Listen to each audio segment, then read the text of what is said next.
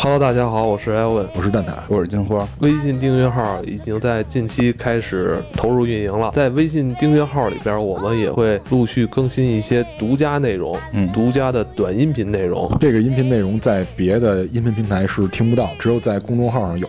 我我该说什么？搜索“黑水公园”公众号里边去选那个加号是吧？添加，然后搜索“黑水公园”就可以找到我们。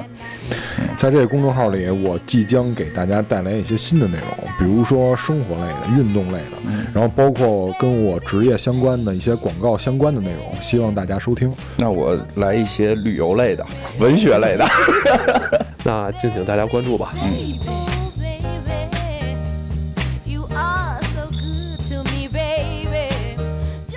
今天啊，咱们来聊两部电影啊，因为我们知道过了国产宝月之后，咱们很多大片儿重新上线了。虽然比国外来的晚了一些，但是不要紧，这几部片子还真是挺好看的。呃，蛋挞呢也是最近去海外出差了，是吧？也是没白去，看了个片儿，哎，看了个片儿，这片儿《Baby Driver》，对，这片儿现在在美国上映之后反响特别好，对，是吧？评价很高。因为它有很多新鲜的元素，新鲜元素。对新鲜的元素，这个在咱们国内翻译叫《极道车神》。极道车神，对你通过这个名字，基本上可以略窥一二吧。因为“道”这个字，说说白了啊，这个抢钱，英文是 “baby driver”，就是 “baby driver” 的话，很多人会理解为这是不是一个菜鸟的一个司机，对吧？菜鸟司机，小司机，对，但其实不是，因为那个主人公名字就叫 Baby。哦，这么奇怪，他名字就叫 Baby。他去买东西，人家还问他，说你叫什么？因为要在东西上给他写名嘛。他说叫 Baby。完，当时那个店员就愣了，说说什么？说没错，你没听错，就是 B A B Y Baby。所以他的主人公名字就叫 Baby。然后呢，我们通过这个国内的翻译《极道车神》，它里面是有犯罪题材的。嗯，它里面有犯罪题材，极道就是犯罪题材的意思。然后车神呢，就肯定讲的是这个人驾驶技术很高超嘛。对，有点像这种警匪片吧。有点类似，有点类似，但是呢，它的主人公我们以往看的警匪片还不太一样。哦，因为我们以往看的警匪片，比如说像那个本阿弗莱克《Taker》城中大道，像这种警匪片，他们的主人公要么聚焦在警察方，对，要么聚焦在这个盗窃集团的这个头目这块。对。但是这个片儿它的选题比较标新立异，它选择的是这个被我们忽略的边缘人物，就是你抢完钱得跑，对吧？跑路的这个人，对你得跑，然后带他们跑路的，带他们跑路这个司机是这个电影的主人公。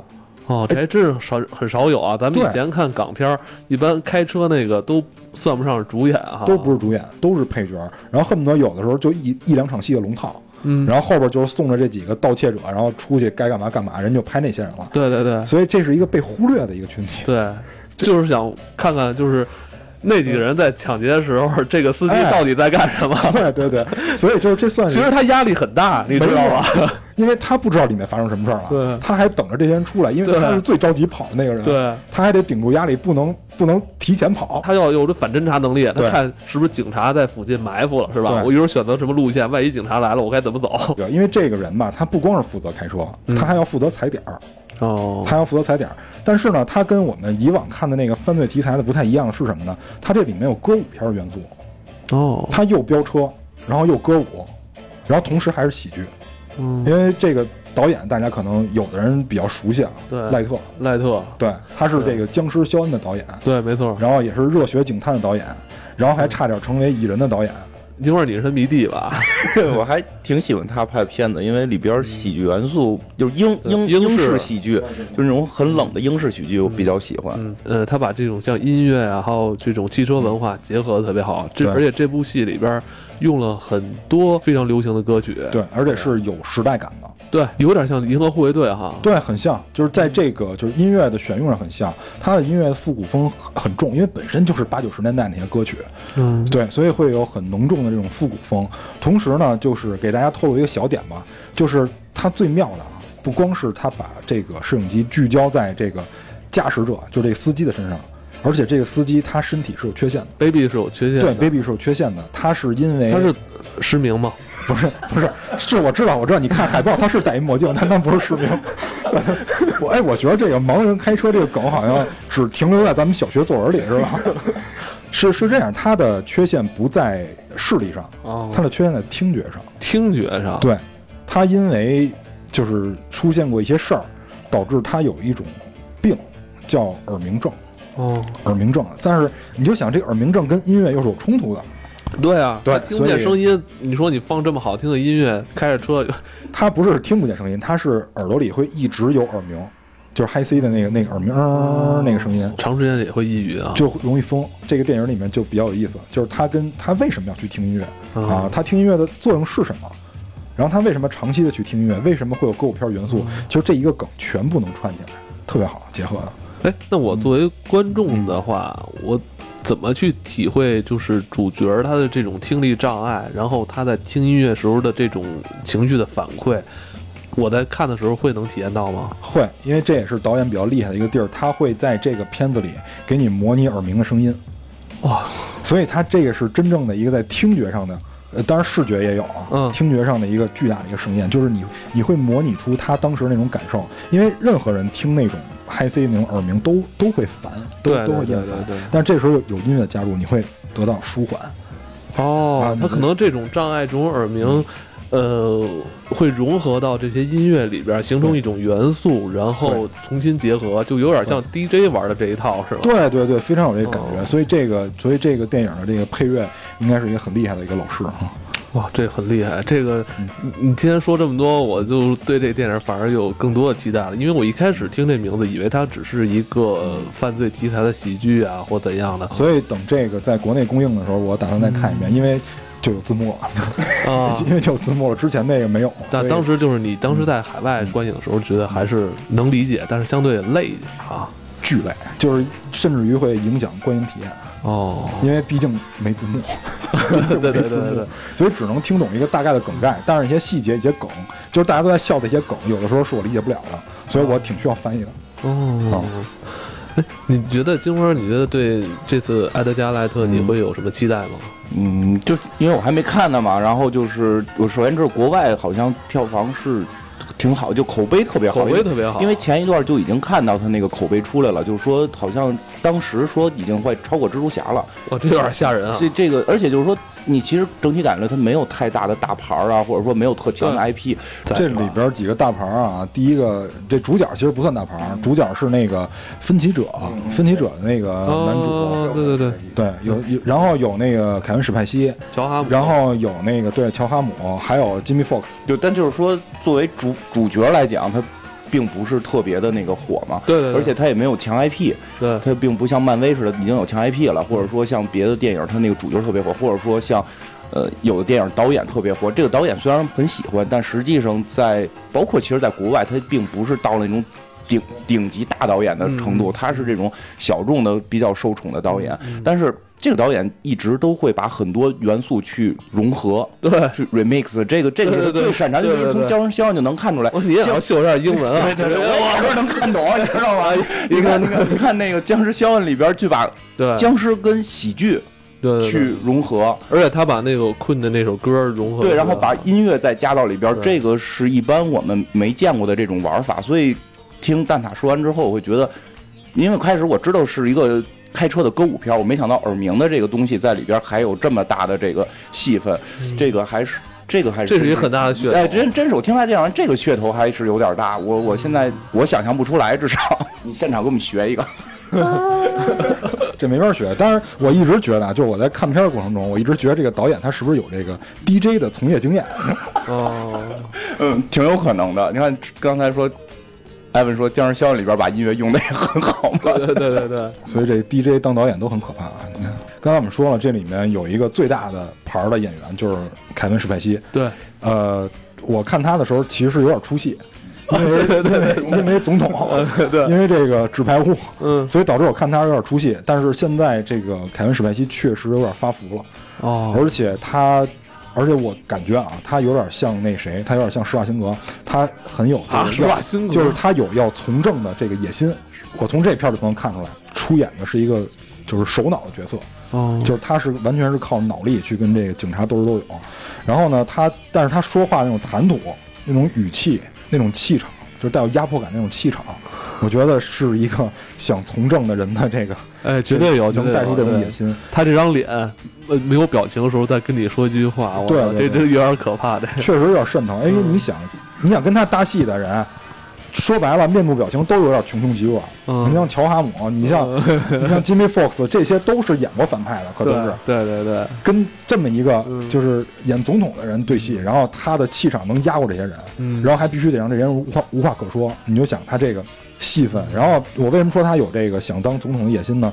你看那个谁，辛瑞纳，就是那谁演那个辛瑞纳，乔治克鲁尼，嗯，他演完辛辛瑞纳以后，他的一些对对对他在演别的片儿的时候，他那个气场他都会变，都对对对会有影响。会有变化，对对，所以这就是一而且个就形成标签了。没错，对这种戏以后就只能找他演，对啊你找别人演演不了。对啊，嗯因为他的就是他已经把这个角色的气场往上拔了一部分。对对对，重新诠释了这种角色该怎么演。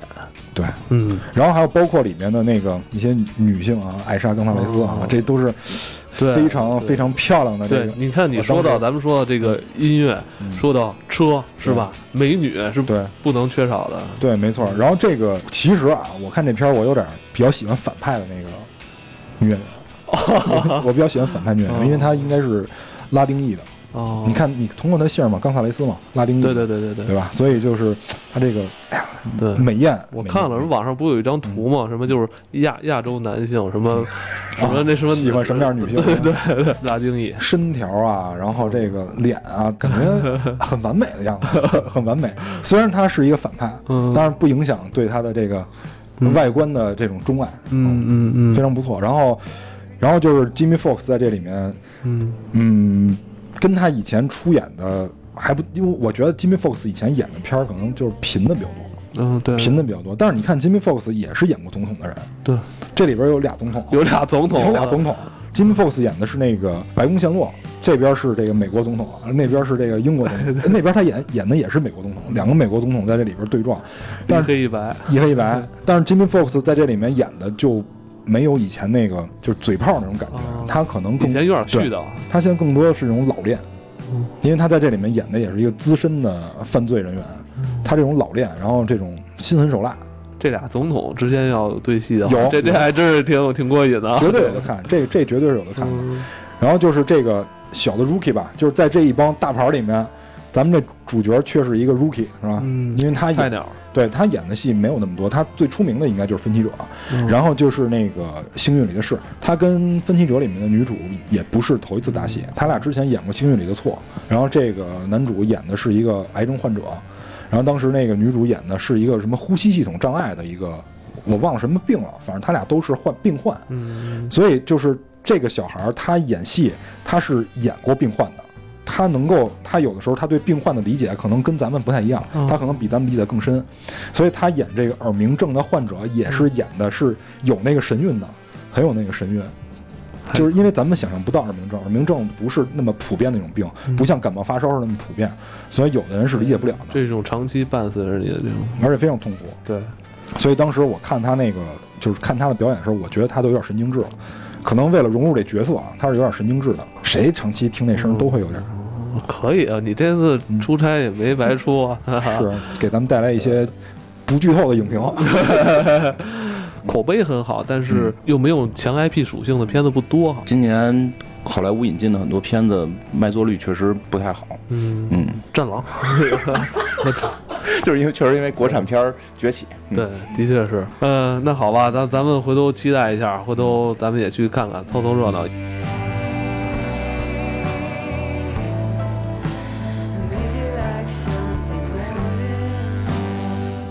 即将上映的，哎，即将上映，比海外晚了一点点的这个《敦刻尔克》。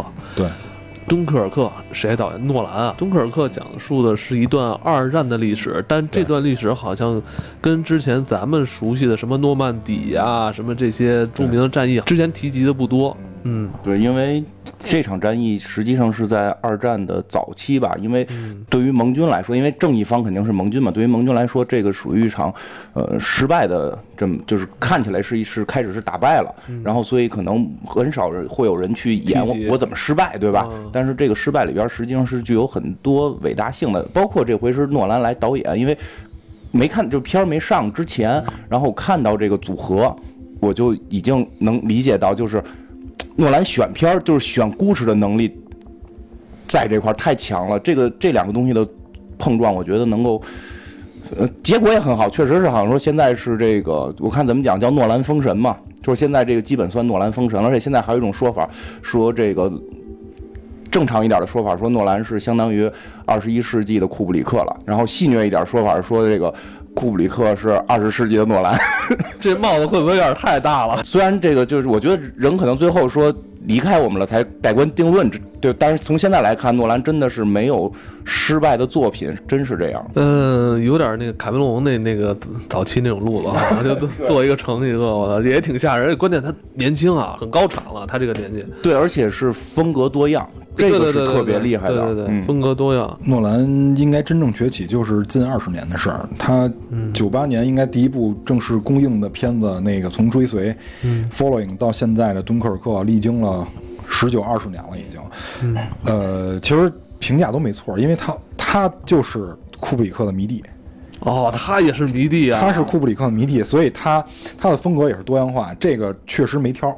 嗯然后呢，诺兰其实有一些值得介绍的啊。嗯他的合作最多的制片人其实就是他夫人哦，艾玛·汤马森，其实是他的夫人。他的兄弟还经常做他的编剧。你想，他们兄弟一共是三个人啊，嗯然后都学的是英文文学，嗯，都学的是文学。文学呃，他在伦敦上学嘛，嗯然后他学的专业就叫英国文学，其实就有点像咱们学中文系是，一样的。就跟咱们这个人大中文系似的。对，然后他合作最多的编剧其实就是他弟嘛，这就不用说了吧，嗯就是他是克里斯托夫·诺兰，嗯然后他弟叫什么来着？他弟叫乔纳森·诺兰。嗯你会发现在很多影片里，编剧都是他弟的名字，后缀都是诺兰嘛，因为对就是人姓嘛。对，就是像刚才金花说的是，他选故事确实厉害，但是诺兰的原创剧本少，这个确实也是没法避免的一个问题。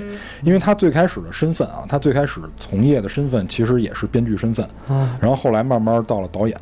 但是呢，他选的这些电影题材有很多是小说，包括那个阿尔帕西诺那个《白夜追凶》是小说，嗯，然后那个呃蝙蝠侠就不用说了，不用说了。啊本身有 IP 在那儿。对，然后那个之前还有一个那个叫什么？记忆碎片呃是吗？记忆碎片是记忆碎片啊，他抄的是他弟的小说，他弟之前写了一个短篇小说，哦，是吗？然后被他拿过来直接拍了记忆碎片，那你给我们朗读一下 没没看过啊？没看过。然后那个什么，然后那个致命魔术，致命魔术也是小说，哦，是吗？都是小说。然后后面他真正原创的是他第一部片子，是也是一个我认为比较精彩的一个老片子，就是咱们刚才说的《Following》追随，是他当时我之前在录之前还说呢嘛，其实咱们有点像诺兰。就是每星期用十五分钟时间，咱人家拍那个追随是每星期拍十五分钟啊，嗯然后人家后期剪辑拍了这么个片儿，咱也是每星期用那么几个小时吧，然后录点东西出来，所以在这方面还是比较接近的。啊，在这方面，对这方面下的功夫比较接近。对，然后然后再往后就是像那个像《盗梦空间》，然后像那个后面的《星际穿越》，嗯哎，这些都是原创。哦，这这些是原创原创剧本。这些是原创剧本。之前那些就是大部分都是，哦，虽然说那个当时虽然说当时那个就是那也叫失眠症啊，就是白夜追凶也叫失眠症。嗯失眠症本身它也是翻拍的，哦失眠症本身它就是翻拍的。它之前翻拍的是九几年的一个是加拿大的还是澳洲的那个电影我忘了。总之它之前也是先翻拍，就像现在很多歌手不也是吗？先翻唱。嗯对然后慢慢变成原创歌手，对但是这是一条很很正常的路，嗯呃，但是值得一说的就是，他是一个英国人，这个出生于英国，嗯。这个大家也都知道。然后他跟他弟呢又是完全的互补，嗯，他跟他弟完全互补，包括性格、上呢，性格、口音，甚至于口音都口音，他们还有口音，他们俩不都是土生土他弟长的伦敦他弟是英音？哦，英音，他弟是英音，他是美语发音，他是小因为时候在美国因为他小时候在美国，哦，然后他长大了回英国，然后又去美国工作，哦，然后又回，就是两边来回跑，所以你就会发现，他这个人吧，没有什么归属感。哦就是你看他拍片儿没有，就是他片子里的角色也很少有那种带归属感的。他片子你你不会发现有什么乡愁，然后有什么就是我就死乞白赖爱一个人，嗯你会发现没有这种东西。嗯，这跟他的就是年轻时候经历是有直接关系的。嗯他哥跟他合作的并不多，他弟跟他合作的多、啊他弟对他弟跟他合作多，他哥跟他合作并不多，嗯他哥更多是在写作方面。嗯，他跟他弟就拍电影拍的更多一点，然后也是互相坐台嘛。你像那个《西部世界》，他也去坐台了嘛，嗯。就是相当于以监制的身份啊，对，以监制身份，当然就是主要的主创还是他弟，他就是一个监制。嗯，然后当时也有人说说乔纳森会不会因为《西部世界》超越诺兰？我估计呃，电视剧电视剧应该可以，对，影电视剧是电视剧是很厉害，还是那句话，我老觉得电视剧啊，就是电影俩小时已经讲不明白了，嗯。我就拍成电视剧，嗯。或者说这事儿太复杂了，嗯。我用电影表表达呢就太拖沓，嗯。所以就用电视剧来表达。嗯。呃，诺兰的片儿呢，它它的内核跟咱们以往看的电影内核不太一样，嗯，就是因为诺兰的片儿我基本都看过，都可能最喜欢哪部？嗯，我最喜欢应该是 Following，就是那个追随，相对早期冷早期的那时候他用的是四比三的四比三的比例去拍摄的。当时他们那个成立了一个小的组织，叫十六毫米，因为当时主流的是八毫米哦摄像机嘛八毫米摄像机。然后他们那个叫十六毫米，在九十年代的时候，他们拍的这个追随，呃，可能诺兰大部分的片子大家都比较熟悉，商业片大家比较熟悉，像蝙蝠侠，像那个，当然蝙蝠侠人家没叫蝙蝠侠，人没叫 Batman，人叫的是 Dark Knight，他叫的是黑暗骑士。对，这就比较有诺兰的风格。他等于是把早期的那种蝙蝠侠的性格，在他身上又重新演绎了一遍。然后后面呢像那个《星际穿越》，这些都是主流商业片儿，这个我就不多介绍了，我可能。诸多介绍一些大家了解比较少的，可能多介绍一些大家比较比较少的。对，追随这个片儿，它精彩精彩于两个点。第一个就是诺兰的惯用手法，剪辑手法。他诺兰最惯用的叫做交叉剪辑，这个是贯穿于他整个这个从从事这个电影方面生涯的一个惯用套路。然后第二个就是他的叙事方法，他的叙事往往是网状叙事，网状叙事，它不是咱们讲一个事儿单线程去叙事，网状叙事。然后呢，它剪辑手法又是交叉剪辑，它相当于把整个剧本的情节全部打碎、碎片化，然后再重新组织梳理。嗯其实我们可以理解为追随就是记忆碎片的前身。哦，因为当时追随投资我记得是六千块钱，然后票房是四点八万，这个比例是他以后所有电影根本比不上的。就是还有一个跟他接近的是蝙蝠侠，蝙蝠侠投资是蝙蝠侠一，就是他拍的黑暗骑士一，当时投资我记得一点四亿，然后票房是十点多亿，这是唯一一个跟他接近的，但也没比那个高。他第一个追随是投资回报比最高的八倍，将近十倍的一个投资回报比。太吓人了。对啊，然后呢，就是他这个片儿呢，很精髓，就精髓在这个剧本上，就是事儿特简单，嗯。就是两个人入窃犯罪，就是呃入室犯罪，嗯。入室偷窃，嗯。但是他通过这个叙事把这事儿讲得特别精彩，嗯。因为这两个人虽然都是犯罪组织里的一员，但是一个人把另外一个人栽赃了，哦，你可能会觉得这栽赃那事儿也很简单，我黑吃黑吗？对我消失就好了，嗯。但并不是，它这里面所有的线索，它栽赃的所有的这个依据都特别的完美，就天衣无缝。同时，它又是以一个倒叙，然后局部插叙的形式展示的。这跟那个记忆碎片还真的很像哈。记忆碎片是纯倒叙，嗯记忆碎片是完全倒叙，纯倒叙。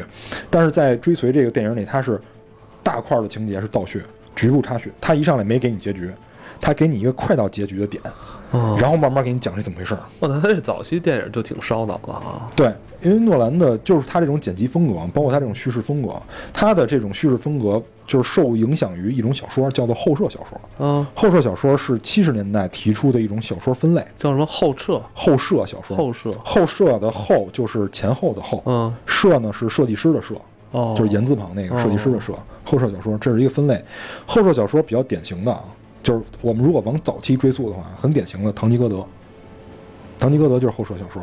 哦然后荷马的《奥德赛》都是后设小说，就是后设小说的特点是什么呢？特别主观，有一种唯我主义的感觉在里面。唯我主义什么意思啊？就是啊，我一睁眼这些东西都是我变出来的，我一闭眼这些东西都不存在了，这就叫唯我主义，这么有点像古龙的小说。有点那意思。就是后设小说的特点就是唯我主义，就是唯我，就是以我的主要的情感为线索，嗯然后同时引入一些超现实元素。嗯，超现实元素就是我，哎，这不就是咱节目吗？对，早期以我的视角来看金花，金花就是大屯北路精神病院院长。对，后来又讲科幻、超现实。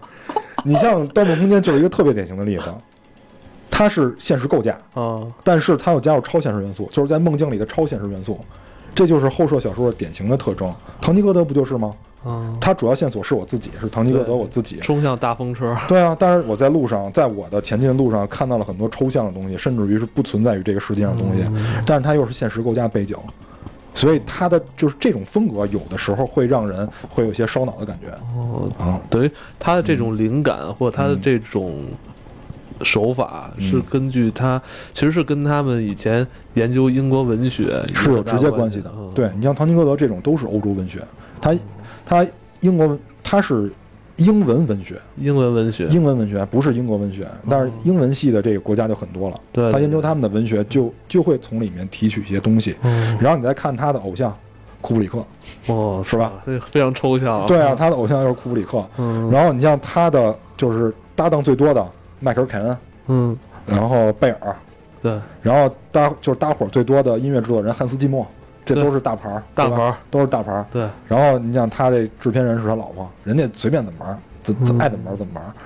就是搭档这些演员，嗯那些演员好像不需要太用力的去表演什么哈，只要顺着他的剧本儿，麦康纳在那个《嗯星际穿越》里边，对对对很自然就把这个戏给演出来了。，对，这是他电影的第二个特点，就是弱化情感。嗯，他电影的第二特点是弱化情感不。需要在里边大哭大闹的哈。对，因为首先我们先确认一点，他是商业片导演，嗯，就是他现在是商业片导演，对，他不是一个文艺院线的导演。嗯所以像文艺院线那种，他以情感为线索去牵动你。嗯你像那个，当时我我看我也看过一些国国内的文艺片，像《晚秋》，潘玮嗯演那个《晚秋》嗯然后像那个张艺谋老师那个《归来》，往往是人与人之间的情感矛盾，或者自己以情感情感变化的一个线索。诺兰没有这个，这次在敦刻尔克里边也是在努力的去戏剧化。对，但是敦刻尔克，据我现在看到资料，敦刻尔克是原创剧本，所以我不知道他是节选的哪一个大背景下的某一件事儿、或者某一段事。嗯嗯但是他大背景肯定确定了是二战，但是他又不可能拍大面的东西，他一定是由点及面，嗯是原创剧，很期待。我不知道它里边会。身边一些影评人朋友嘛，嗯，跟我说那个磨磨唧唧，半天也不说一句话，反正就是说这里面，反正，反正是说确实对白少。就是刻意的去削减台词。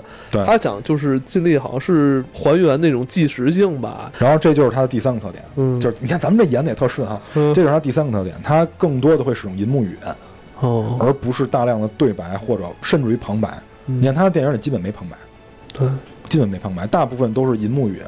所以银幕语言，基本就是包括了听觉上的，包括了视觉的动作，就是演员的这些动作。对，你像这里面就比较，咱们应该印象最深刻的啊，就是银幕语言，他用的最好的应该是记忆碎片，嗯，因为这个盖皮尔斯演的是一个失忆症患者，对他记不住十五分钟以上的事儿。对，所以他只能用大量的这个动作语言去表示他自己这种窘迫，包括最后快要结尾的时候，那个女的要害他，他在屋里面去找纸跟笔，这种这种银幕语言根本不需要任何更多的旁白或者给你介绍，说这是一个失忆症患者，他怎么样了，你自己通过他的动作你就完全可以看清楚。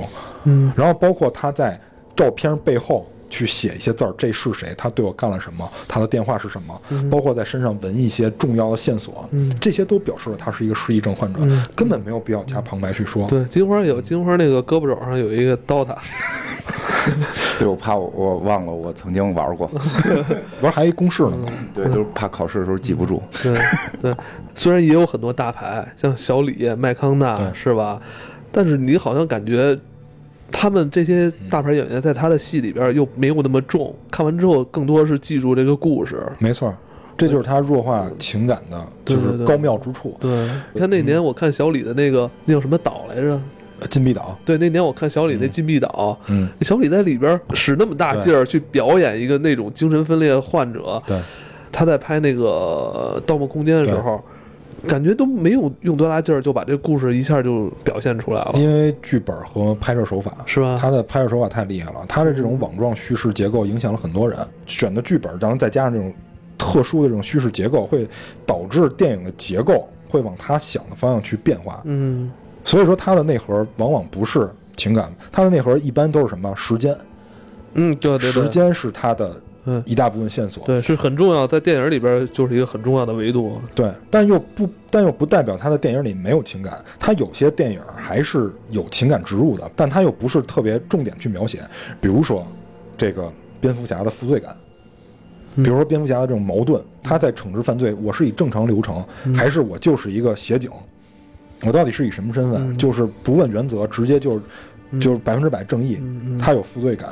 然后包括像没事，那个蝙蝠侠这事儿不用太细说，嗯咱以后还留着呢。没事儿，我也不敢说，因为懂的人太多。老师太多，对对，老师太多。然后包括第一部《Following》里边的负罪感，嗯，就是这个，因为 Following 的男一号并不是一个天生的犯罪者，他也不是一个本来主动主动想当犯罪者，他是被人诱导当了一个犯罪者。他的这种负罪感，他从一个平民到犯罪了，这种负罪感，他的很多片儿都是有负罪感，包括啊，对，真正让他火起来的其实是那个《白夜追凶》，阿尔帕西诺演那个《白夜追凶》。哦，因为不光是阿尔帕西诺的加盟，不光是罗宾威廉姆斯的加盟，不光是这两个大牌的加盟，对，你在制片人团队里会看到两个更牛逼的名字，谁呀？一个是乔治克鲁尼，就是执行制片人啊，第一个乔治克鲁尼，第二个索德伯格，哇，都是两个重就是重量级的，对在业内都是重量级这的。算给他背书啊。算能给他背书了，他所以他通过这个《白夜追凶》嗯，就开始往上坡路走，就开始井喷了。这就是迎来了一个他的时代，各种题材都要做，像之前的那个就是小人物题材的 Following，对吧？然后像这个警匪题材的，然后包括开始讲意识形态，然后开始给我们灌输一个概念，比如说像这个呃《星际穿越》，我觉得他《星际穿越》这部电影完全就是在用他的手法给我们展示时间和黑洞，还有宇宙的一些物理规律，但是这是基于他自己的一些想法，就是他开始给我们讲概念了。对对对。然后你会发现，然后他马上就落回来，开始讲历史，对，所以他也他也是一个全才，感觉。我而且我觉得他好像就是，哎呀，真是有点，因为年轻嘛，就有点就是想跟这帮影评人还有媒体较劲。对你们不是认为我好像能拍这个吗？我还能拍历史呢。对，我就什么都拍，对，所以就是我觉得他确实有你说的这个，嗯就我觉得艺术家嘛，嗯艺术家都是在不断较劲中进步的，嗯，因为能让他们进步的，估计也只有自己了。哎真是。真是，还有中国的影评，我那个，其实诺兰刚才蛋挞介绍这么多，真是挺全面。我再补充两句，吹的还够吗？吹的。可以，可以，可以，可以收诺兰钱了吧？不过真的，诺兰 诺兰特意给我打一电话，说是你们好好给我吹吹啊！我蹲会儿课要上，赶紧吹吹我。先让金花老师指导一下诺老师。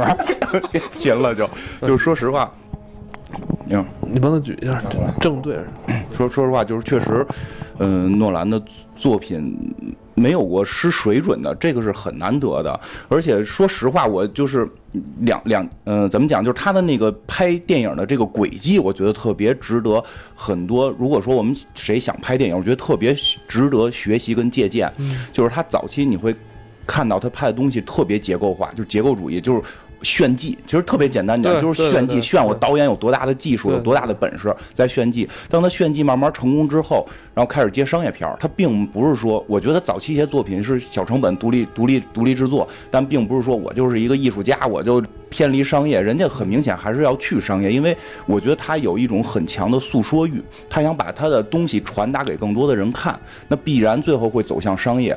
包括最开始的蝙蝠侠三部曲，其实蝙蝠侠三部曲我特别喜欢最后那个那个贝恩的那部，就是最后已经 变民粹主义了，变变民粹主义了，这种就是你会感觉到蝙蝠侠他开始要讲东西了。他不是说简单的炫我的技术，他已经把很多技术的东西开始往后去藏了，就是这种结构性的导演手法藏了。但是他把一种，呃，更也不能说不是导演的技巧啊，就是这种更更深厚的导演的技巧的东西表现出来了。我去开始给你讲故事了，这可能是导演，就是说我上边玩结构，那个是我的这个这个炫技的这个手段花哨的东西，而我最底下的这个底蕴的导演的这个核心的讲故事能力，去表达某种呃。不是说个人情感，就是说表达某某种我想讲的这个理念的东西出来了，包括就是蝙蝠侠的那个小丑那一集，那很很明显嘛，他在讲他在讲述这个人性的问题，包括到贝恩这一集讲述这种意意识形态的问题去表达出来了，然后再往后的这个叫什么？就是小李子演那个呃《盗梦空间》我觉得《盗梦空间》是一种就是是个回归，就是我会告诉你我。我没有老，我并不是老老去了，我那个技术还在呢。我会给你们显摆一下。我《盗梦空间》，我当时看完时候特别感动的是什么？我说，呃，不是说诺兰是非常强的，但是也代表了整个好莱坞工业的强大。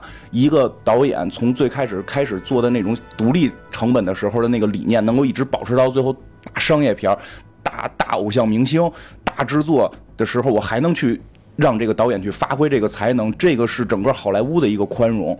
然后。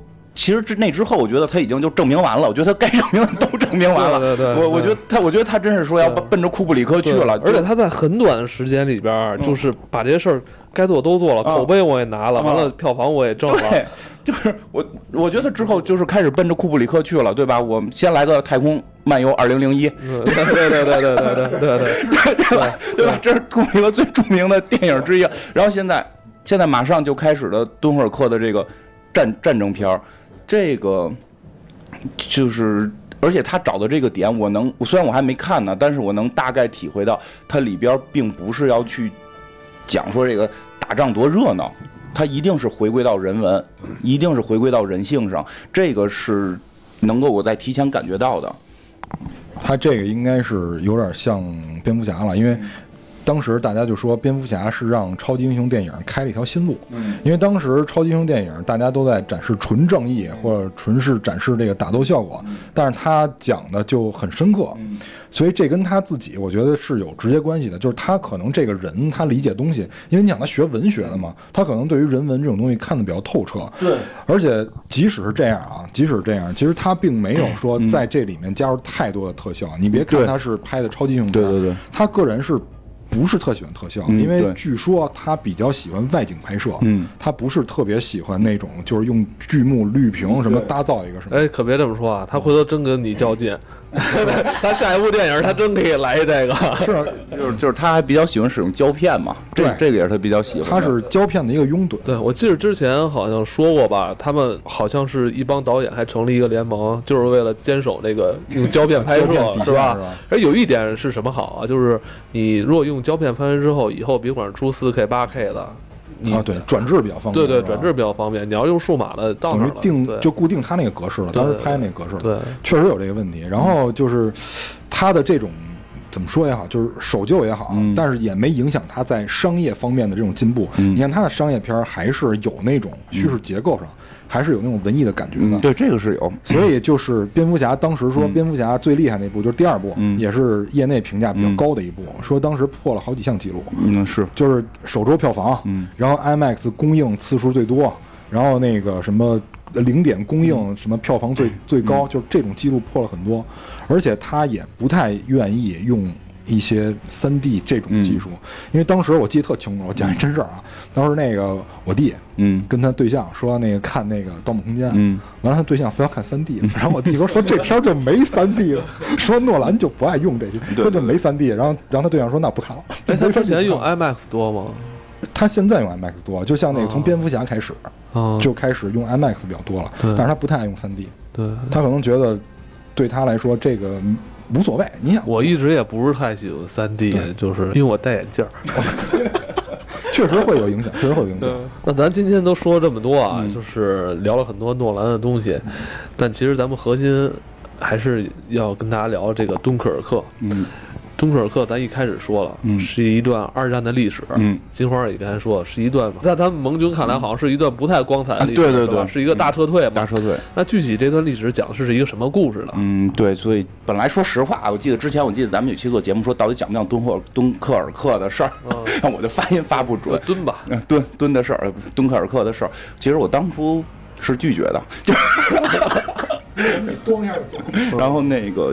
嗯，因为说实话，就是我我并不是军事迷，但我确实可能比较喜欢历史，所以我说从历史层面对这段是有了解的。但是我觉得真的是袁腾飞老师讲的实在是太好了，我们再去讲，可能很多也都是说从袁腾飞老师那块儿来学习到的。但是后来好多朋友跟我说，由于某些原因不太好找，然后那个找到的是一个长达六个小时的二战、一战、二战和。二战战后史，他可能没工夫听六个小时，所以我只能说从里边去摘出一些东西来，包括我后来也从一些其他地方找了一些资料，然后再加入一些自己的看法来去跟大家回顾一下这段历史，因为这这，我觉得这个你在看这个片儿的时候是有帮助的，因为你完全不理解这个。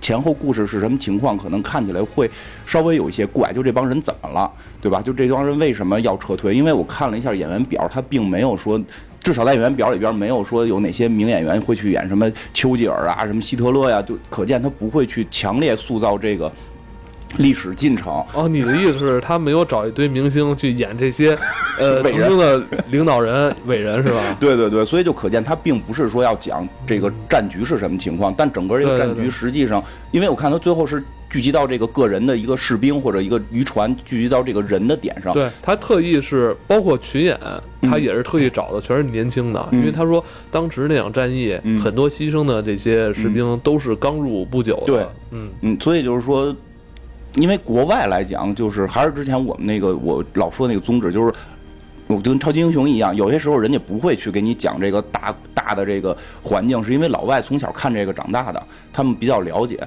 所以可能国外对这个二战应该是，我相信国外应该对二战是比较了解，那是他们的估计。考试历史必考划重点，对吧？都是重重点的地方，所以他们会比较了解。可能不是因为他们资料能够看到一些咱们看不到。但是咱们可能就是真的，因为咱们学二战史的时候，这段学的不多，其实更多学的是后来反攻的地方，所以大概聊聊这个历史到底是怎么发生的。其实就是开始的时候，这个大家能够知道的就是德国希特勒上台这这件事儿嘛，嗯。其实就是德国纳粹成立之后，他之为什么就是说要扩张啊，或者说为什么希特勒能够上台？因为首先希特勒是一个合法政府上台，这个就是好多人可能不太清楚，认为希特勒是一个啊，他肯定是坏人，这个是毫无疑问。我觉得在任何地方都不能说希特勒是好人，他完全是个坏的不能再坏的人了。但是他的上台却是合法的，这个是有其历史原因的，是因为当初一战结束的时候。一战结束的时候，就是德国战败嘛，然后他们签了一个这个什么凡尔赛条条约嘛，然后整个这个条约里边签的是相当于德国的不平等条约，然后整个德国都是受到了这个，就是老百姓们是受到很强的这个压迫的，所以希特勒才能够上台，因为他的民他的民族内部是有很强的这种反抗意愿的，他们希望有强者来去保护他们。对对对，而且他上台之后就煽动这个，就应该算民族主义吧。嗯，对对，民族主义，这都是他利用的手段，就全都是他利用的手段，而且就是挺逗的一个说法是是说什么呀？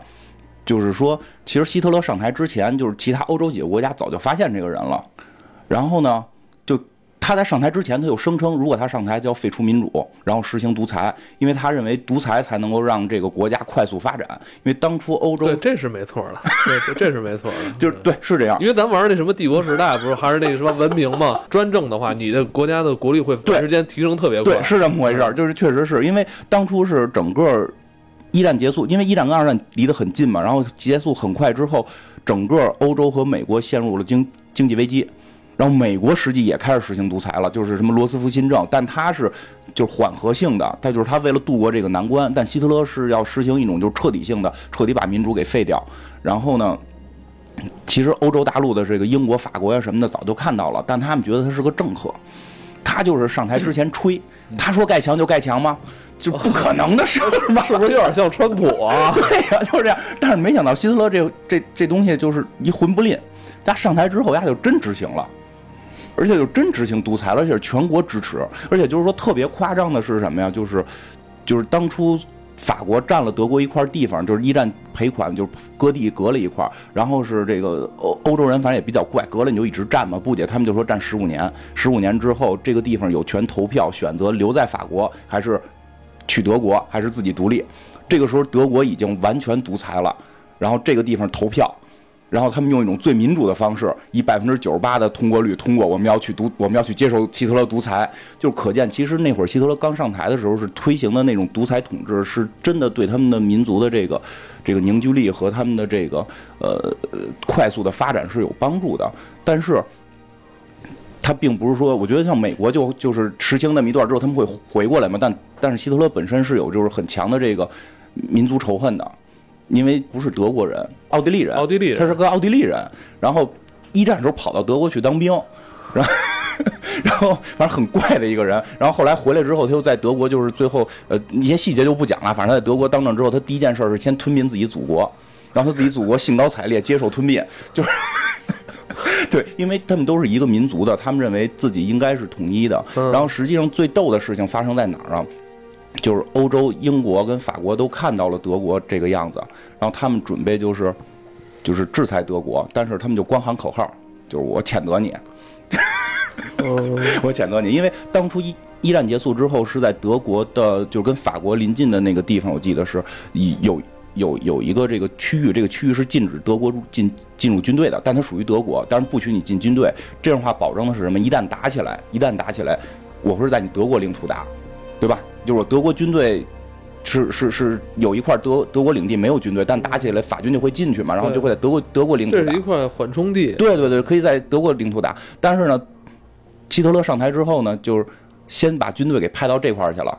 派去了之后，英国的态度是什么呀？就是不关我事儿，跟我没关系，跟我没关系。这本来就是德国领土，人凭什么不能上啊？嗯然后这个法国呢，就是你你你你你错了，你给我回去，就就是就是这么骂他，就是你给我回去。他们也根本就没有进行任何的这个反击。然后当时他们可能也也他妈有点害怕这个。其实他们不是害怕，不是有点相当于什么呀？就是那个，呃，那是一胖虎，不是他当时他当时还没有强到胖虎那个程度，因为当时后来据记载，就是希特勒最害怕的事儿，就是当他进军到这儿的时候，法国出兵，法国出兵他就完了，因为当初德国的军队是被控制在十万以内的，他没法扩军，就是都被监管嘛。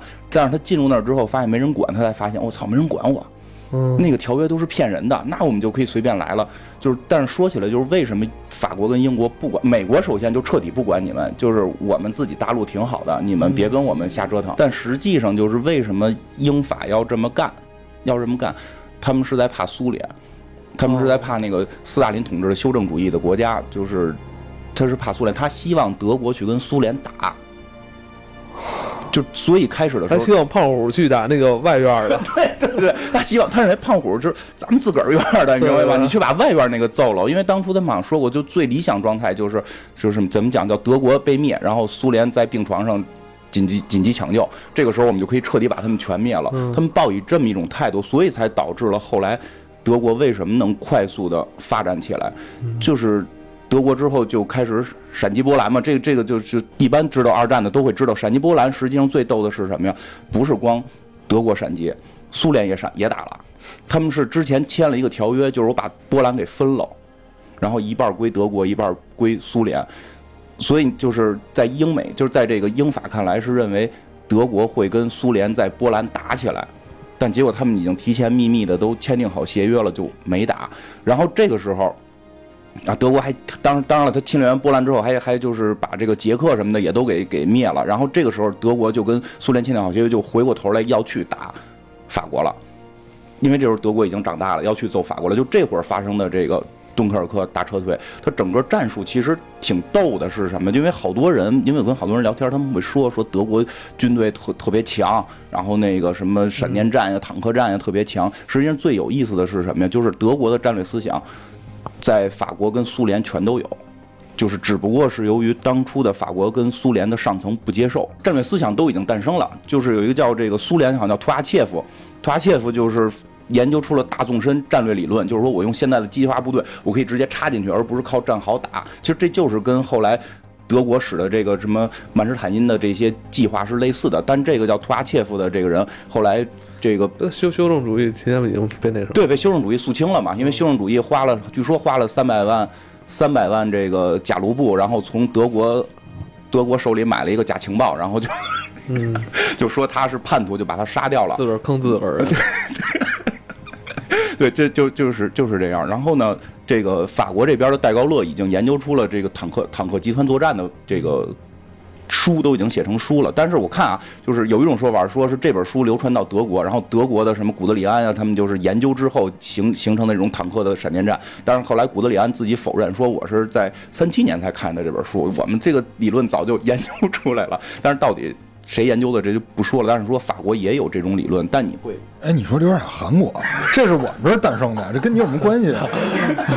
但是真的对是这样，就我我相信，我我我相信，我个人相信是图阿切夫跟戴高乐他们的东西是先出来的，因为他们的工业水平在那儿呢。因为德国当初军队都不许有坦克，不许有坦克，不许有空军，它全都停留在幻想里。但是，但是其实这会儿也会发现的一件事儿是什么呀？就是。其实德国内部也有同样的问题，因为据说德国内部开始要打法国的时候定的战略计划，什么黄色方案是跟一战的方案是一模一样的，说打打比利时，然后打比利时之后从比利时的比利时跟德国中间是中间是比利时嘛，然后这个比利时下边是整个马奇诺防线，就是马奇诺防线是法国盖的，就法国脑子上有问题，你知道吗？就法国一战打完了，一战打完之后说咱们盖个防线吧，盖个防线防止德国进攻，就咔盖，沿着自己跟德国边界盖，盖到这个比利时边界不盖了，说这比利时了，我们就。别盖了，但实际一战时候，德国就把比利时打了，然后从比利时进的法国。就德国打法国，一定是过比利时，呀，法国就特傻逼。就就我我我们盖到这儿就不盖了，但是一战实际就是从那儿来的，然后他就把比利时这块空出来了，然后这个德国就实行了一个跟一战一样的方案，就是整个不从法国打，从卢森堡和比利时打，然后但是他们的战略方案是什么？一直打到海岸线，就是从比利时的那个海岸线一直打法国海岸线，然后切断法国跟英国的这个联系，这样英国远征军就不能来了。然后这个时候，这个时候当初的当时的那个就是陆德军陆军总司令定的这个计划，然后他下边的一个集团军的参谋就认为这计划太傻逼了，我们这么年轻，我们怎么能就是还干一个好几十年前的计划呢？就这个人叫曼施坦因，就他号称是德国就是第一名将嘛，他就是制定了一个叫曼施坦因计划，是什么呀？就是说我们现在作战打有生力量，而不是说占地盘儿，我们不是为了占地盘儿，我们是。就是最臭的打是占地盘儿，我们是把你所有有生力量全灭了，你地盘儿就空着了嘛。他的计划是什么？是是从这个比利时中南部，应该是比利时南部了，去穿过去，然后骗这个盟军，骗盟军把所有当时还不是盟军呢，就是英法联军，骗英法联军所有的英法联军去堵到这个海岸线，然后通过这个比利时的南南南部有一个叫阿当森林的地方去穿过去之后，把整个包围。就这个就是。他们的这个曼施坦因计划，所以最后真的把所有人全部给包围在了敦刻尔克，因为真的就是按照曼施坦因这个计划，英法联军就特别傻帽的，就就是说我们去支持比利时，然后那个就叭就猜他们是跟这个一战的这个方案一样，然后就全部把兵全部运到了海岸线，然后结果人家是从腹地插过来，你整个腹地就海岸线和马奇诺防线中间有一段空当，然后他冲这块穿过来之后，把整个全部给围住了，所以整个英法联军就被控制在这个地方，逃不了。而且当初的英法他们也是登陆战是吗？不是登陆不是登陆战，就是在大陆打，但是英国是把军队派过来了，嗯，英国是把整个军队派过来了。从海上是吗？对，，海上派过来了，就是这个事儿特别奇妙在哪儿啊？就派过来之后，他们早就能打德国。就德国打波兰的时候，他们就知道德国是坏人了，他们把人都派过来之后码好了，码一排准备抽他。但这个时候看，哟，我操，他跟外院的打呢，咱们这会儿要抽他。外院给咱就对吧？这咱们得护着自个儿人啊！咱们先让他把外院的打成两边两败俱伤，咱们再灭他。但是没想到他们签协议签合同了嘛，所以就是德国在打波兰的时候，整个英法是没动手的。然后德国跟英法这边据说是面对面，两边就天天看足球啊，然后这个吃 吃饭呀、然后瞎逛啊、聊天啊、泡妞啊，就据说那个历史上叫奇怪的战争，就特长一段时间，英法联军跟德军是对峙而不打仗的。其实当初英法只要踏过一步就可以给他灭掉，他就是为了想让德国去牵制这个修正主义国家，然后结果他们这个这个英法联军这个军事思想还弱嘛，他们的坦克根本就没有形成集团化军队，他坦克全是散在步兵里，你散在步兵里，你就得按步兵的行进速度走，就跟咱们玩游戏似的，对，你马兵跟步兵混一块儿打，你就没有机动性了嘛，所以就被德国给彻底的给包在敦刻尔克了。后边最最逗的是什么？其实在这块儿，俄罗就是这个德国应该能赢了，就只要就是。哎，对，就是负，就是实行计划的，就是计划制定者是曼施坦因，就执行计划的那个坦克，负责当初坦克推进的是古德里安，就是德国另一个特别著名的名将。然后这个古德里安已经就给他们彻底包围住了，就可以去灭掉他们的时候，其实古德里安当初的级别也不高，他的上司不许他动手。就这里边特别逗的是，停滞了两天，就没有人去打，没有人去打敦刻尔克，然后所以英国才能有机会把人救走。我当时听的版本是，当时是那个阿道夫·希特勒下的指令，对，说不许打敦刻尔克。完了，当时说古德里安他们都非常的奇怪，说这是一个非常好的机会，为什么元首不让我们动手？所以就是他们内部也有一些这个矛盾。然后反正就是后来研究这段时间，就是研究这段战史的那些历史学家，就是说，当时希特勒做这个决定，有一部分人啊是认为他是很愚蠢的，因为你可以直接消灭人家主力军，还有一部分人认为说这个是希特勒跟他们一些，我不知道那会儿应该叫他们那会儿应该没有国会啊，分应该说他跟当时的几个领导者一块商量的一个结果，好像说是什么也要保存自己的实力，说不要什么正面冲突什么的。呃，对，就是他现在基本上三种说法。第一一种说法说是这个，呃，要保存实力，南下进法国；一种说法说，比如瓮中之鳖，必死无疑，就不要不要消耗我的坦克了。然后因为说要往里边走，可能会有消耗嘛。说再一种说法说是，这个希特勒的同性恋男朋友格林。这个一会儿我一说到这个人，这个人特别逗，这个人特别逗。这个格林是他是空军总司令，他就抢功了。强攻了，因为特别逗。格林最后是升到什么级别？升到帝国大元帅，就是最高级别，出希特勒指定接班人。他没有功劳，他是空军总司令，咱们拿飞机炸他们，但是他们在沙滩上炸，然后炸起来都是沙子，然后就炸不死人，就这这。特别搞笑是吧？而且后来我我自己研究了一个特别逗的事儿是什么呀？你看制定计划者曼这个曼施坦因是这个八七年的人，咱们就给他还原到九零年，就九十年代的八七年的人。然后负责执行的古德里安呢是这个八八年的人。然后包括他们后来还有一个就是这个隆美尔，我记得好像是九零后了，就是。然后这个格林格林格林好像九三年，然后这个希特勒是希特勒是。八九年，就是你会发现他们是聚集在九零年附近的一波小伙伴。然后呢，但是但是曼曼施坦因、古德里安、隆美尔什么，他们都是在这个属于中层管理干部。然后希特勒是元首，中间还有中间还有一层人，这层人就比如说那个陆军总司令叫什么布劳奇，是一八八一年的人，跟跟我一样八一年的人。然后呢，然后他们还有一个什么集团军的一个那个总司令，我记得是七五年的人。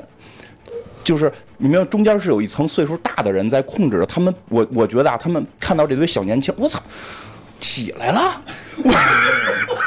就办公室，你把它还原到办公室，因为我我思考历史基本上这样，你还原到个人，每个个人都是这些历史人物。再说好坏不说啊，就是说他很强或者怎么样，你他还原到个人的时候，他一定是有个人思想的。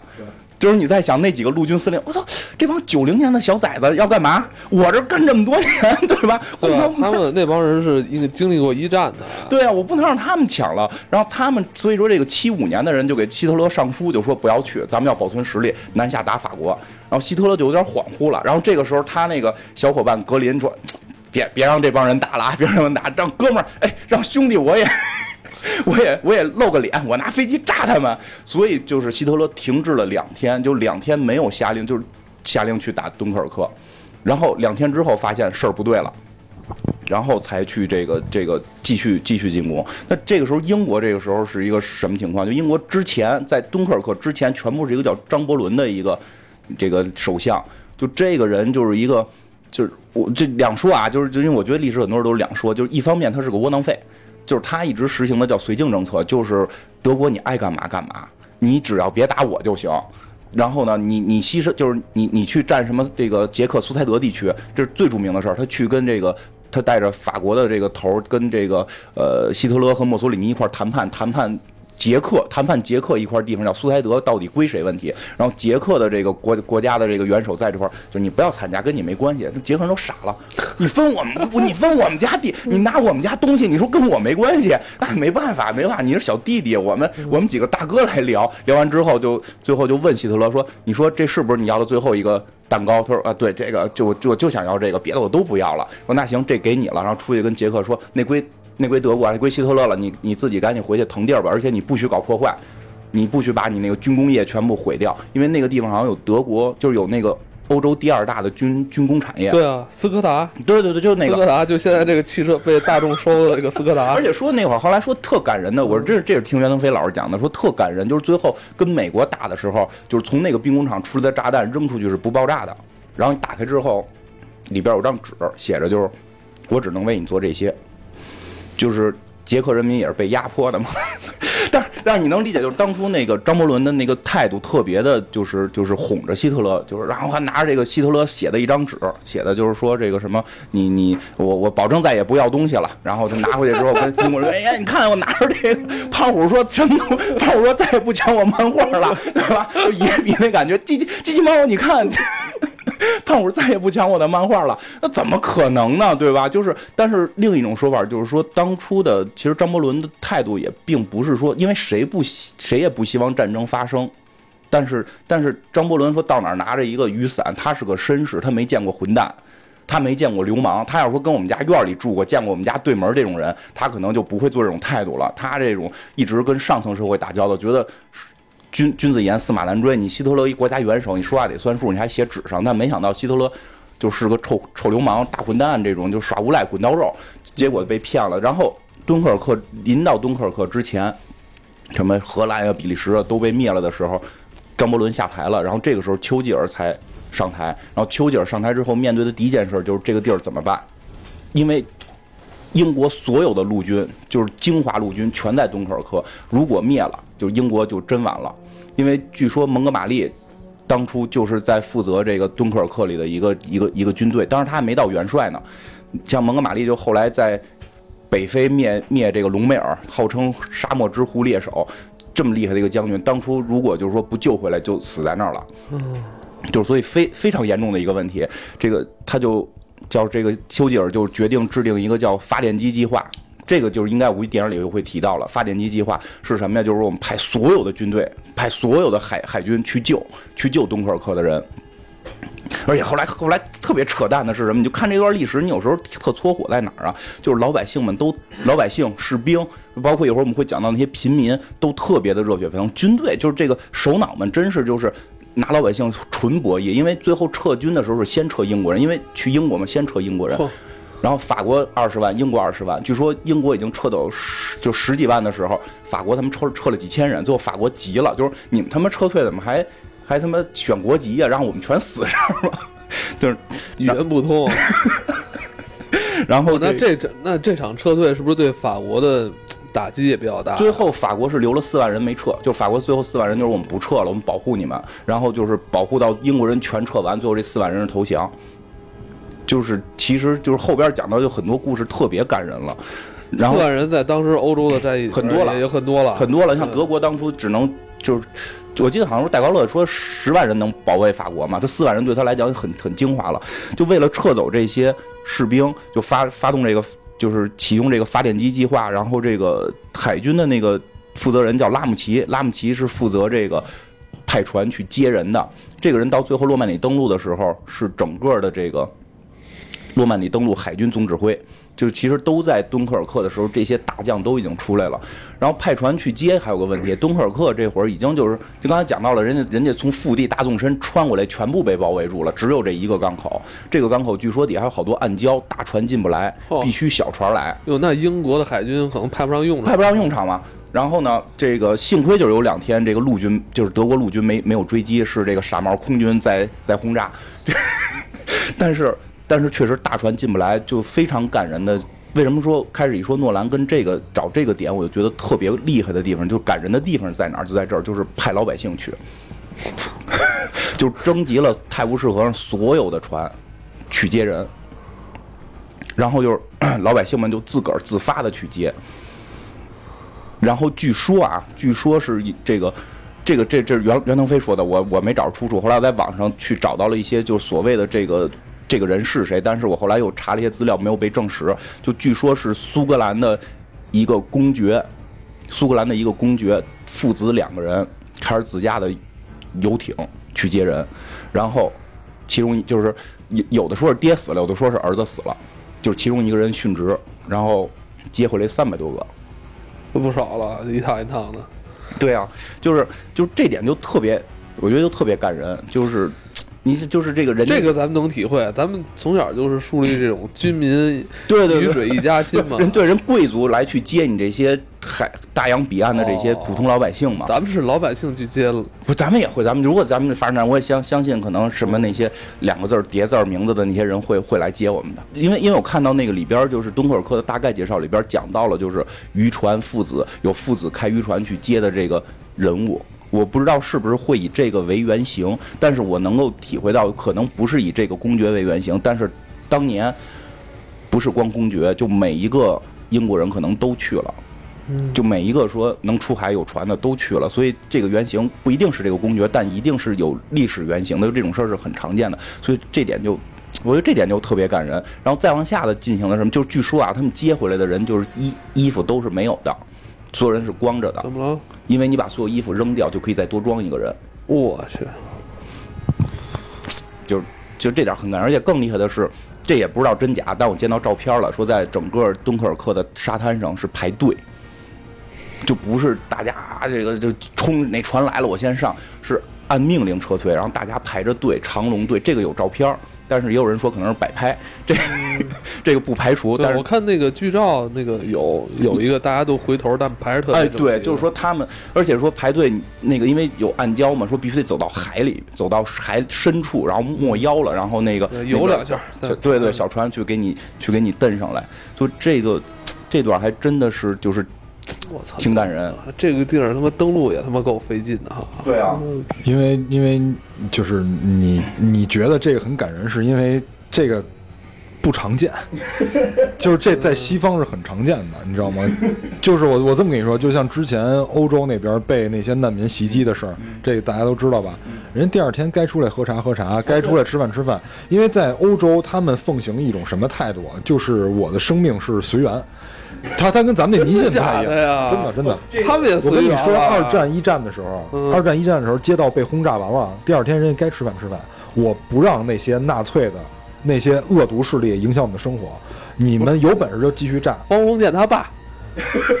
对他家以前是地主，完了之后就跑上海去对对，跑上海去了嘛。那没办法，他不愿意，也不愿意投降日本人。嗯，对，就是，但是但是刚才那个蛋挞说那个是，就是因为就是我不知道这电影里会不会表现啊，就据说当初在这个敦刻尔克的时候，不是飞机轰炸嘛，就这帮英国人到下午还他妈喝茶呢，就还他妈煮茶喝，然后哈喝，就就他主要表，他主要是一种不屈服，就是说你你轰炸我，或者你难民过来恐怖袭击我，你是为了吓唬我，但是我不会向你屈服。就是你以为你你你以为你自杀式的爆炸就能把我们吓走，就能让我们怎么样？我们不怕这些。他是有一种对面对生命的一种勇气。然后第二个就是他们去接人，全国举国之力去救人，包括老百姓也去救人，因为对于他们来说，真正的价值是我能够帮助多少人。就像有点像咱们刚才说芝华士那个，芝华士对，together，对，这个我是们每天都要在一起。对，这个是我们的一种普世价值，就是说我能够向多少人施以援手，而不是说我能挣多少钱。嗯这个他们普世价值不一样，所以这个也是导致这个面对战争的时候，老百姓或者军方的表现不一样，也就是为什么他们要排队。当然了，历史真假无法判断，一个是胜利者写的，一个是教我的人说的。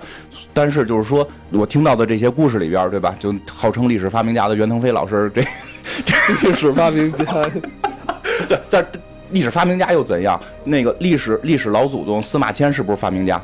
这个这个叫什么？项羽被被十面楚歌还念诗呢，是吧？还还还什么那个力拔山兮气盖世，时不利兮骓不逝，然后最后告诉全灭，那这诗怎么流出来的？对吧？就是历史发明 历史发明家嘛，都是历史发明家，他。就是袁腾飞讲的那个一战里边有一个也特别类似的一个故事，就我每回听的时候也都是心潮澎湃的，就是讲那个什么马恩河之战，然后法法国整个就打的不行了，需要把军队给运到马恩河。这个时候，当年的陆军是纯靠腿走嘛，没有任何运兵的这个运兵的方式，然后就巴黎大喇叭广播就说那个有有车的出来那个送送士兵，所有出租车停运，然后就是旁边拉着人呢，就就是就是这个这个师傅不好意思啊，我 我这前头给你踩一脚，您先下车，我要去运运运运军队了。然后那人就赶紧就双份儿双份儿车费，就是祝你好运这种。拿着，别别客气。哎，不过你说起来，就是说起出租车，我没有想起来中安六中安六组那个，就是中国也有，就这种。其实我一一觉到人民战争的时候，就是为什么二战能能赢？我觉得真的是人民战争，不是说这个这个呃怎么样说谁厉害谁强，就是说德国说敦刻尔克。当初就可以给他包围，实际上他为什么包围不了，也是因为意识形态问题，因为独裁。你一旦形成独裁之后，就是你要哄那一个人，所以格林要要说我拿我他妈拿飞机炸，所以他妈的就是陆军总部那帮人就要停止去前进，尽量控制你前进，因为我要去争功，而不是说像这种这种西方其他那那些国家，他们没有这种强烈的个人崇拜的独裁。所以我跟你说啊，就是我特别赞同你说这个，就是这个人愚蠢，一定会死在愚蠢上，就是因为他愚蠢，他要搞独裁，他要跟历史的车轮逆势而为，最后他就死这上了。你会发现这些连带的事儿都是因为他愚蠢导致的。是是这样对，而且还有一点就是，举国之力去救人这件事儿，是因为在欧洲战场上，他们就是部队的人相对会比较有素质，他们是有一个默认的约定俗成的规定，不杀老百姓。嗯，对，对，是是是这样。聊到这块儿，还有一个真的就是很想说的是，因为前两天有个事儿嘛，就是一帮中国人跑到德国哪儿，德国首柏林吧，跑哪儿去行纳粹礼，然后被逮，一人发了发了这个五万五五五千欧元吧。然后这个真的就是我我觉得中国对于这段的教育还是弱，所以就是开始我说不不想讲历史，我真觉得袁老师讲特好，真有兴趣去找他那六个小时去听听，就是你能听起来就很多地儿特别搞笑，但有些地儿你也会让你觉得心潮澎湃。然后，但是关键在于哪儿？就是他真的会去给你讲纳粹有多坏。对，因为前两天我还看了个片儿叫《希特勒回来了》，嗯就是我们云看电影看的，嗯叫《希特勒回来了》，就讲希特勒穿越到德国现在了，嗯然后成了一个播客，成了一个网红，然后上节目，然后忽悠现在的这帮德国人信纳粹什么的，嗯嗯就就就就是就是因为他跟成德他是成功学。就我我其实我就是一直不太喜欢成功学，原因是在这儿，他就给你洗脑。德希特勒写的书叫什么？《我的奋斗》，这不就是成功学吗？对啊，财富自由，对，然后告诉我北京财富自由两个亿，我觉得我这辈子到不了。嗯然后就所以他在洗脑，他在洗脑。真正德国那堆那堆将领厉害吗？那厉害你怎么最后输了？你你蒙蒙哥马利是不是给你隆美尔给给灭了，对不对？艾森豪威尔是不是就是诺曼底登陆打赢了？你你其实没有那么强，而且你开始你你纵观二战，为什么开始德国那么强？完全是因为就是英法他们在顾及修正主义的问题，他想拿德国去，就是拿胖虎去打外援，然后我给他两本漫画书又怎样？就是就是这么一个心态。就是他妈想刁难胖虎。但实际上实，但实际上就是说，我觉得就是英法那种上层的做法也过于就是反正不是很好，我觉得不是太好。但是最后你还原到这个敦刻尔克这场战役上边来，一些这个不管是出海去救人的，还是这些有素质的士兵，就其实他们都是感人的。其实这个二战吧，一说纵观，就我就有点尴尬，因为知道当时英国发生一件事儿，就是在一二年的时候，英国公布了二战的某些资料的时候，当时英国好多历史学家还有军事学家全下岗了。等等等等等会儿，等会儿，这个能说吗？能说呀、留在咱们的公众号里说。没问题，打个打个广告，来。没问题。咱们那个就是黑水公园的公众号啊，目前也在不断的更新一些小段儿。哎，对，哎没错，而且是独家的啊！我黑水公园的公众号里边更新的短音频内容是在各大音频平台听不到的，只有在公众号才有，然后内容呢也不仅仅局限于电影，绝对不仅仅局限于电影。那个，因为有有朋友在这个芬兰看了，因为在芬兰这个他们好像最近是爱国主义教育，然后不能看这个片儿，据说很难看到。啊，是吗？他们现在芬兰不让上这个片儿，最后还是上了，因为芬兰在二战的时候是跟德国一伙儿的，但它实际上是被这个修正主义苏联侵略了。然后据说是一个滑雪奥运。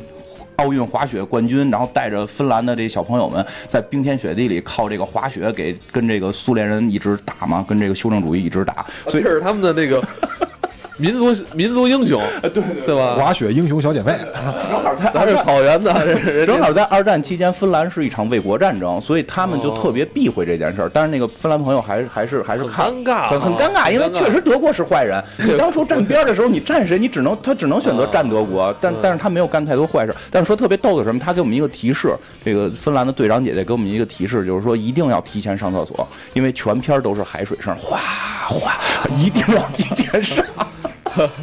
对，因为一二年英国公布了一些事儿以后，就导致很多的研究二战史的，然后包括战争扎史舌了哈这些学家就直接下岗了，啊不是下岗不是说啊砸折了，就直接下岗了。